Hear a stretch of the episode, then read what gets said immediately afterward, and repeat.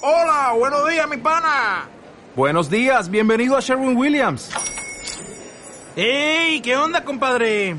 ¿Qué onda? Ya tengo lista la pintura que ordenaste en el ProPlus app. Con más de 6.000 representantes en nuestras tiendas listos para atenderte en tu idioma y beneficios para contratistas que encontrarás en aliadopro.com. En Sherwin Williams somos el aliado del PRO.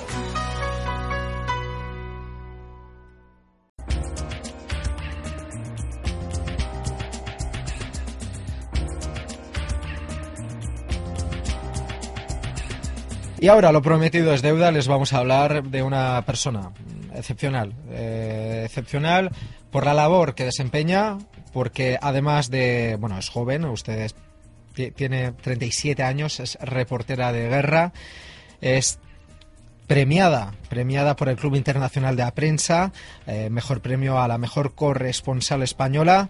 Además, tiene la mención especial Marreterra del premio Once de la Fundación Mediterránea por su larga trayectoria profesional.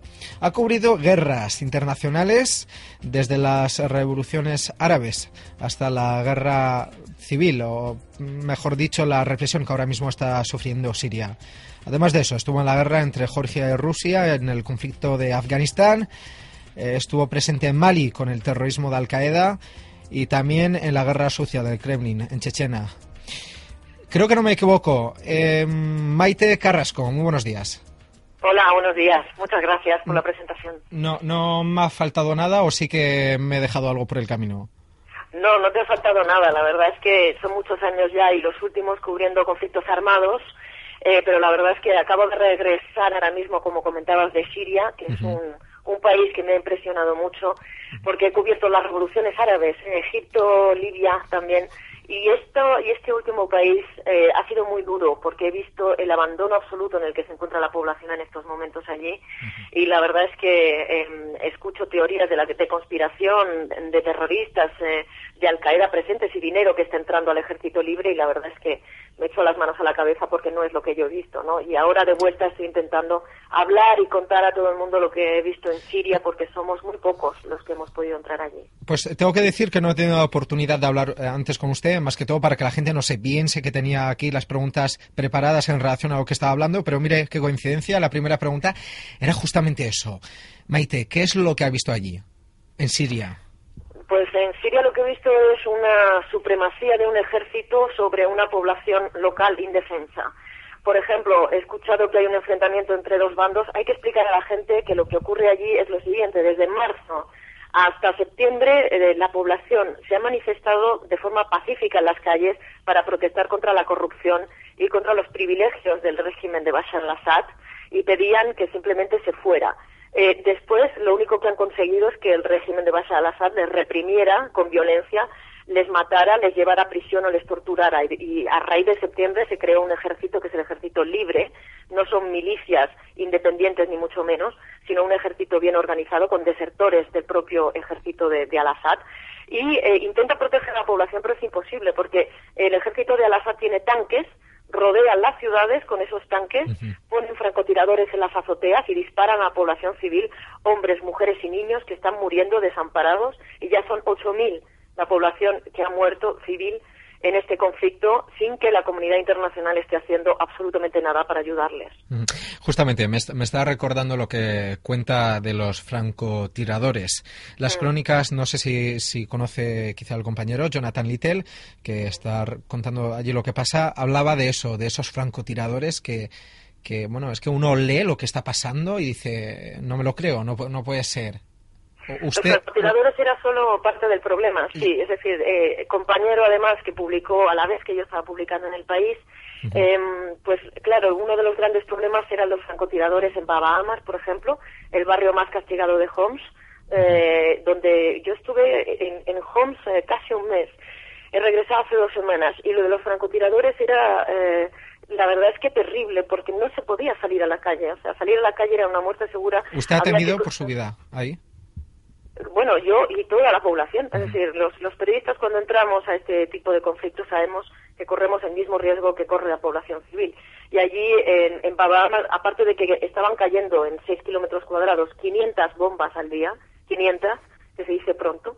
Eh, eh, no se podía salir a la calle por eso, pero podía uno morir en el salón de su casa. Eh, allí los hombres y las mujeres y los niños estaban dentro de sus hogares cuando caían las bombas y solo salían afuera los coches de los periodistas, de los chicos que estaban grabando allí, los activistas que grababan para poder enviar por Internet esas imágenes para que el mundo viera lo que estaba ocurriendo y lo que está ocurriendo todavía en estos momentos.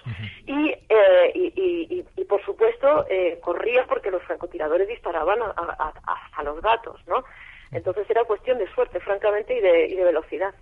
Me recuerda esto a los dos compañeros ¿no? que fallecieron hace poco, eh, Mari Colvin y Remy Oslik, que no, no muy lejos de esas zonas.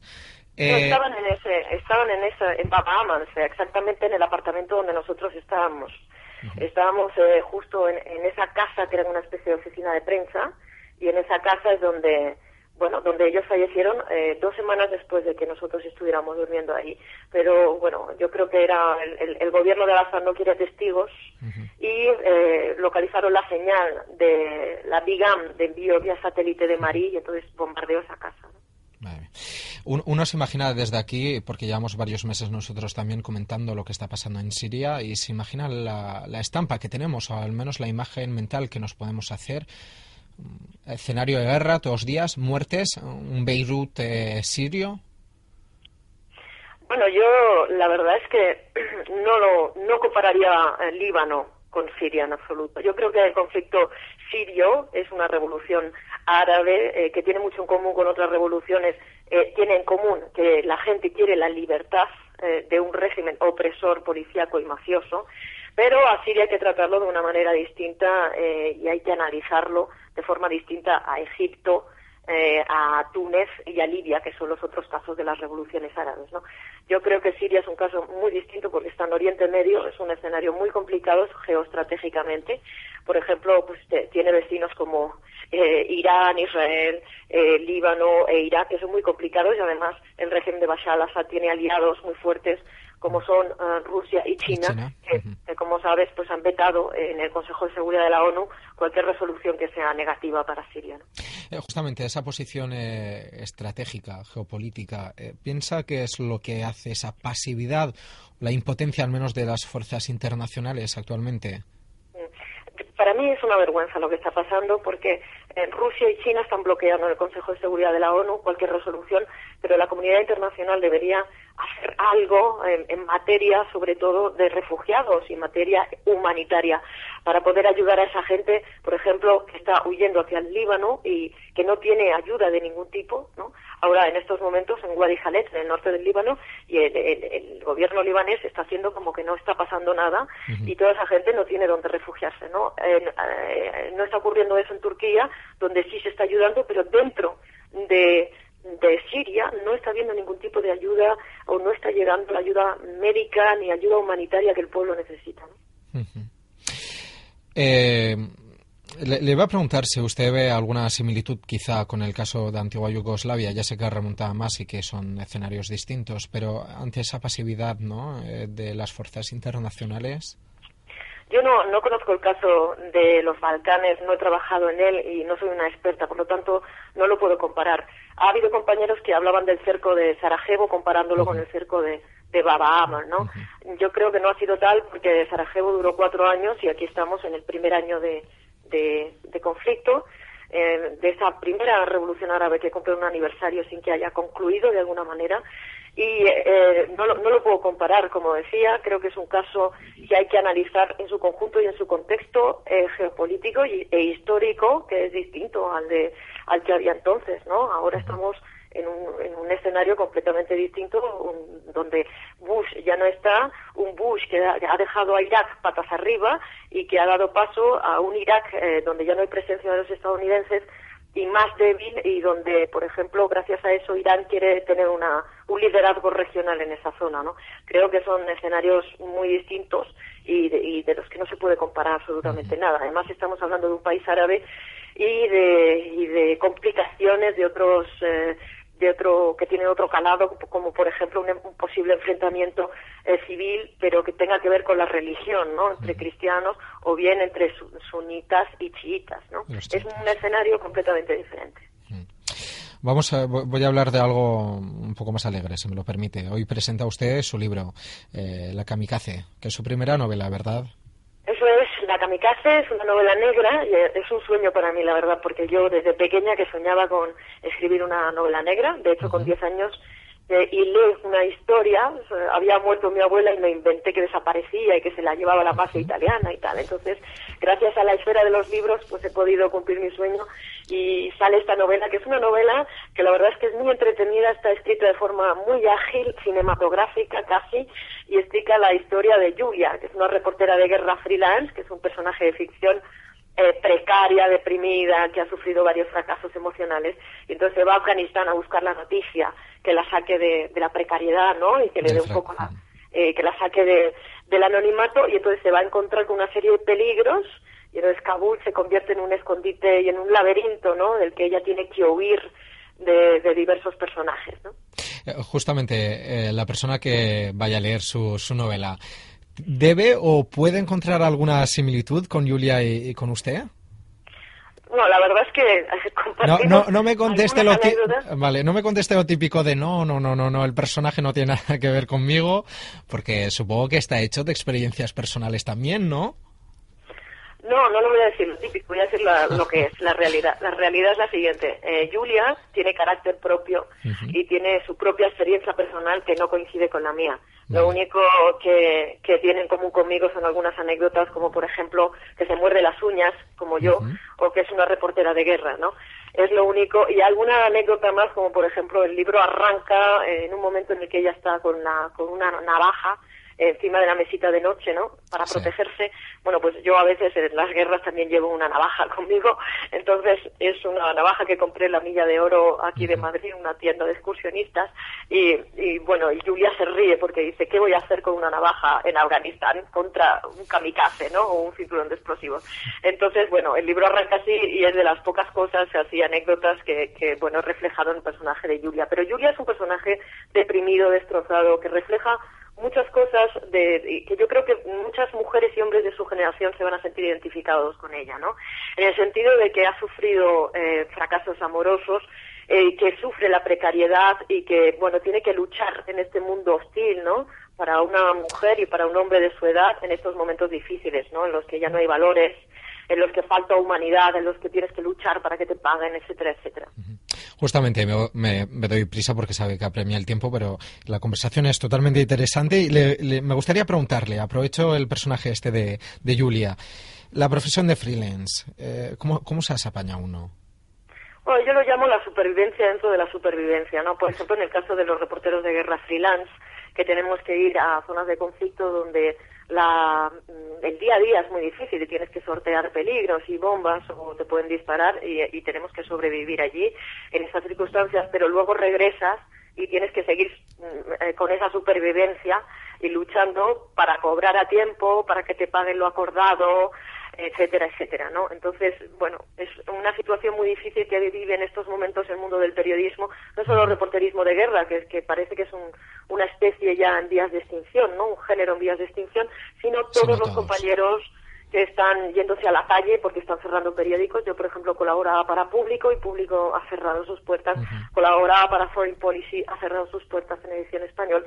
Es decir, es un drama y yo lo que animo a todo el mundo es a seguir trabajando para que el periodismo siga existiendo, porque sin periodismo no hay periodistas, sin periodistas no hay periodismo, y tenemos que seguir luchando por un periodismo de calidad eh, contra estos contenidos de circo espectáculo, ¿no? Que invaden todos los medios de comunicación, seguir luchando por una información de calidad para que la gente esté bien informada, porque con una sociedad bien informada, pues eh, siempre es más fuerte, ¿no? Frente a, poderes que quieran manipularla de, algún, de alguna forma, como los políticos o los económicos.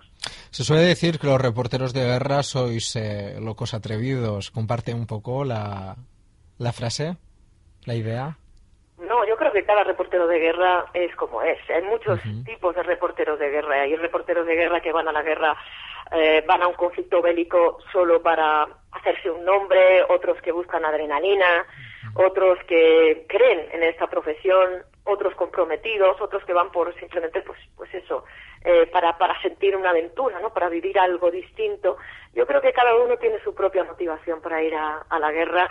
Eh, desde luego Julia es como la anti, antiheroína, ¿no? De, de, del reporterismo de guerra porque realmente no es el personaje principal heroico que todos pensamos no del reportero de guerra clásico. Es todo todo lo contrario no casi es la antiheroína ¿no? pues recuerdo pues que el libro La Kamikaze será presentado esta tarde en Madrid verdad en el Centro Cultural Blanquerna. Eh, será a las siete y media. Además estará muy bien acompañada porque estará con Rosa María Calá y Sí. Pilar Requena Sí, la verdad es que soy muy afortunada porque tendré a dos amigas y dos grandes compañeras a las que admiro profundamente y nada, estarán ahí haciendo de madrinas. Y también pues voy a recordar que el 18 de abril de que viene pues va a recoger el, el premio ¿no? que se le ha dado de corresponsal de mejora mejora corresponsal española. El día 18 de abril, me lo dan los príncipes de Asturias del Centro Internacional de, de Prensa, del Club Internacional de Prensa y la verdad es que es un orgullo para mí, estoy muy contenta, muy feliz. Yo creo que es un orgullo para la prensa española tenerla tener a, a, pues una reportera con usted- co- como usted, de verdad se lo digo. Me quedo con esta frase que dijo porque se me ha olvidado comentar, pero también está con está en la junta directiva Reporteros sin Frontera y esta frase de sin periodismo no hay libertades, ¿verdad, Maite? Exacto. Muchas gracias. ¿Sí? No, no, efectivamente, desde Reporteros Sin Fronteras, eh, desde luego si no se cuenta parece que no existe, es lo que decimos y, y nosotros defendemos a todos esos compañeros que están encarcelados o que sufren amenazas de muerte en países eh, con dictaduras eh, donde la información es perseguida y pueden eh, morir, ¿no?, por contarnos a todos lo que ocurre. Entonces yo creo que hay que defender ese, ese derecho a la información y todos debemos luchar por ello. Maite Carrasco, ha sido un honor de verdad tenerla aquí con nosotros en Radio Acción. Muchas gracias. Gracias a vosotros, un abrazo. Y tenía, tenía la piel de gallina, ¿eh? Ausi, tú también, estamos yo- aquí. Yo Eh, no podía ni hablar. Me, me hubiera gustado, pero ha sido chocante. Lo que está Porque que te pasando lo cuente alguien que lo vive de cerca eh. es otra cosa. La semana que viene nos volvemos a ver aquí en Cinco Continentes. Muchas gracias, Ausi. Hasta la semana Gracias que viene.